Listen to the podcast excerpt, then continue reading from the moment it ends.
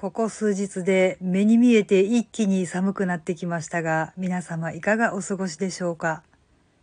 どうも、あじたまです。そう、特にね、朝晩の寒さが結構答えるようになってしまいました。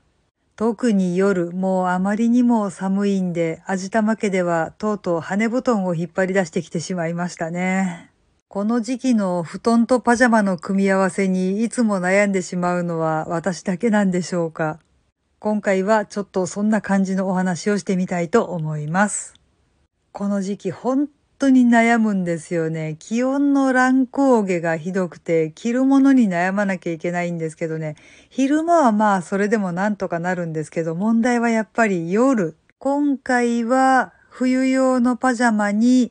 夏布団とタオルケットという組み合わせでしのいでたんですけど、さすがにちょっと寒くなってきたので、えー、冒頭にも言った通り羽布団を引っ張り出してきたんですけれどもね。確かに暖かかったです。もう快適に眠れるかなと思ったんですけど、今度はね、暑かったんですよね。さすがに今回は事なきを得たんですけど、大体そういう時っていうのは布団を蹴り飛ばして寝てしまって結局風邪をひくっていうパターンに移行するんですけれども、皆さんこの時期のこの組み合わせって困りませんか？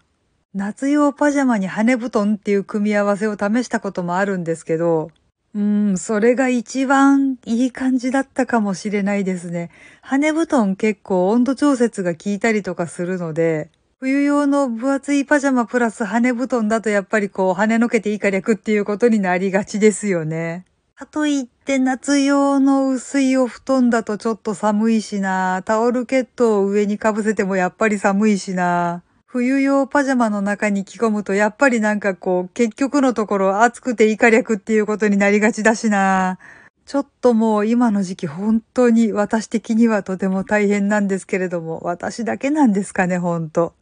ただ、隣で寝ている夫を見てると結構お布団蹴り飛ばして寝ちゃってますね。かといって二人とも寝相が悪いというわけではないんですけど、ああ、夫は一回ベッドから転げ落ちたことがあったな。まあ、ちょっとベッド狭いんでね、しょうがない部分はあるんですけれども、私が蹴り飛ばされなかっただけまだいいかなっては思ってるんですけど、